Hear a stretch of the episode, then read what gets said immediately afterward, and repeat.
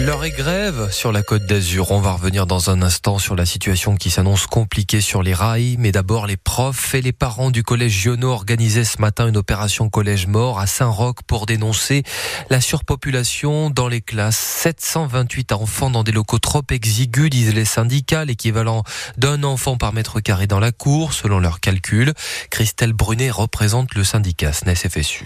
Nous avons euh, de plus en plus d'élèves depuis quelques années et la cour est bien trop petite. Euh, mais il y a aussi les couloirs qui sont très étroits et les élèves ont du mal à se croiser euh, et se bousculent dans les couloirs.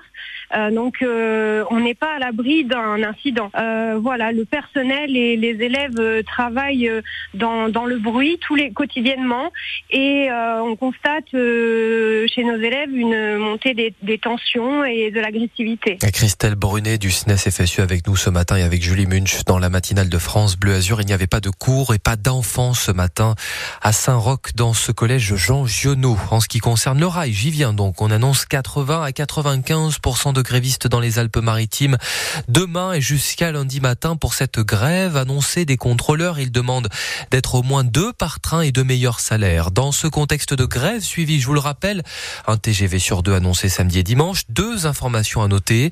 Cette proposition de loi des sénateurs LR pour interdire la grève pendant les congés et les jours fériés. Et puis cet appel ce matin, appel de Frédéric Mazzella, président fondateur de Blablacar. Avec les annulations de trains, beaucoup de voyageurs se reportent sur la plateforme de covoiturage. On a un doublement de la demande de covoiturage et de bus d'ailleurs sur euh, Blablacar. On le voit parfaitement, d'autant plus que ça se reporte sur euh, les axes qui, euh, qui ont subi le plus d'annulations, donc principalement l'ouest et le nord. Pas forcément la montagne parce que ce ne sont pas les trains qui ont été le plus annulés. ce que l'on fait nous de notre côté, c'est que on affrète des bus additionnels justement face à cette demande.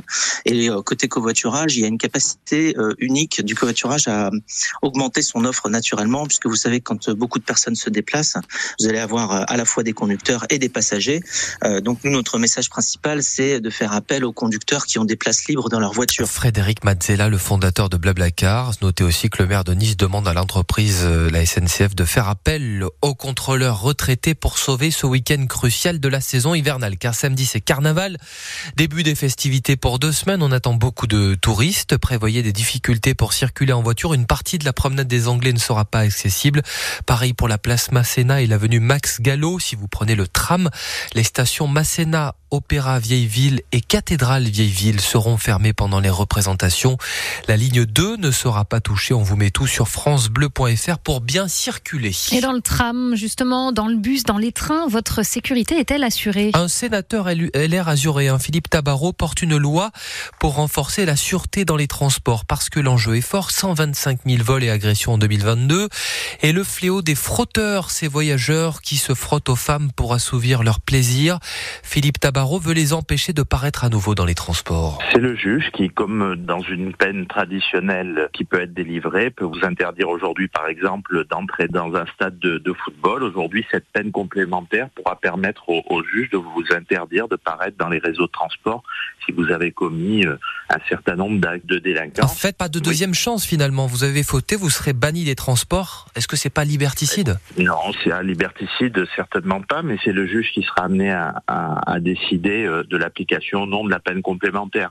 Je pense, vous l'avez très bien montré à travers vos exemples, qu'il y a un ras-le-bol. La loi de Philippe Tabarot pourrait être euh, adoptée avant l'été. Gabriel Attal veut s'inspirer de Nice en matière de surélévation des logements. Le Premier ministre a choisi l'éco-vallée parmi 22 projets. Dans son plan pour créer 30 000 logements en France à l'horizon 2027, la ville va bénéficier d'aide du gouvernement pour développer euh, la plaine du Var, mais aussi de procédures administratives simplifiées pour la construction. Les commerçants pourront pourront-ils diffuser légalement les photos et les vidéos de voleurs filmés dans leur commerce? La pratique se répand sur les réseaux sociaux et y compris dans des commerces azuréens.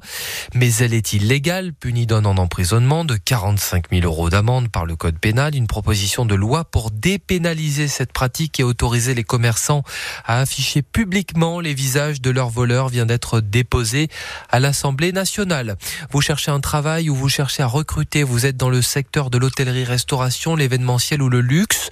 Lancement à Cannes aujourd'hui de la 21e édition du Carrefour des métiers au Palais des Festivals et des Congrès. 155 exposants, 2000 postes proposés.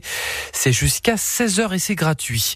Des lunettes pour ceux qui ne peuvent pas se les payer. La Fondation CRIS organise une campagne de dépistage à Nice aujourd'hui à Progrès Santé rue Berlioz à destination des personnes en situation de précarité, bénéficiaires de la CMU et de l'aide médicale d'État.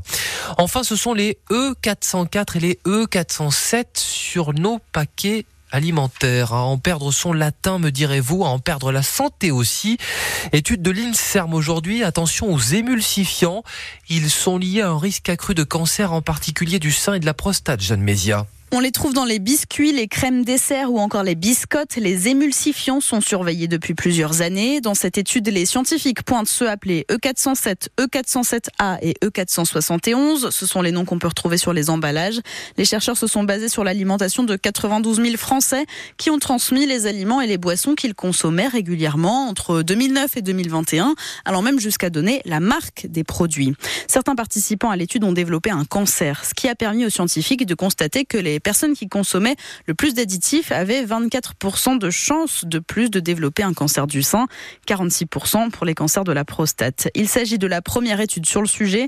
L'INSERM appelle donc l'autorité européenne de la sûreté des aliments à réévaluer le classement de ces additifs. Voilà qui va nous faire réfléchir à, à ce que l'on va manger ce midi. Tiens, juste avant de manger, la météo.